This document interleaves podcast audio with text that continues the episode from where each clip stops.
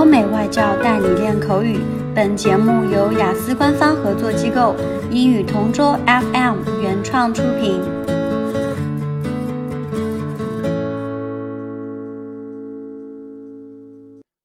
This is English Partner Topic Answers recording.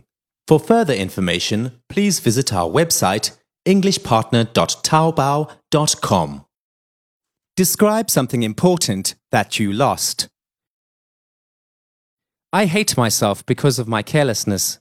I tend to lose things easily because I'm in a hurry all the time. Sometimes I don't pay attention to my things and I really feel bad about this attitude. It was just last week when I lost my student ID card. The last time I remember having it was when I was on my way to school. When I was about to enter our university, I realized that they wouldn't let me in because I didn't have my student ID. I think I dropped it on my way to school. It was a big hassle for me because I had to report it to the office and I needed to fill out some documents to request a new ID. They gave me a temporary ID that I wore whilst waiting for them to give me the new one. My mom was mad at me when I told her about what happened. She said that I should take better care of my things, that I should act like an adult, and I need to take responsibility for my belongings. It made me realize that I really need to change my ways. I should act maturely, because I'm no longer a child. Since then, I try to be more organized, and I always keep my things tidy and clean. This experience taught me to be more responsible. It was hard at first, but I'm trying my best to be a better person each day.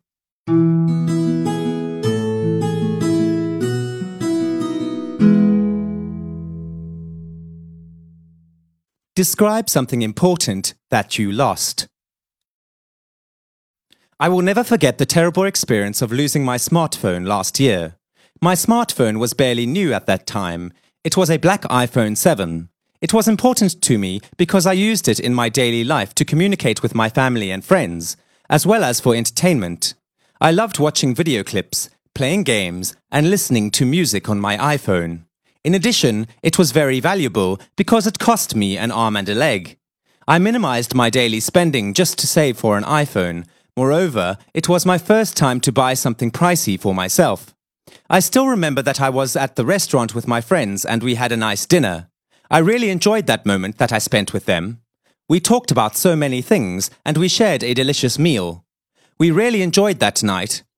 We didn't notice that we were there for more than an hour. After we had our dessert, we took care of the bill and we went home together. That was when I realized I had lost my phone.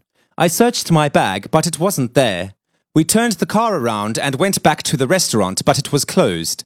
I went back the next day to ask their manager. Unfortunately, they said that they hadn't seen it. I asked them to check their security camera, but they said it wasn't working. I felt awful and I cried. I learned my lesson from this experience. I will be more careful with my things next time. OK，今天的口语话题就到这里啦。如果你有什么想听的话题，可以在音频下面给我们留言。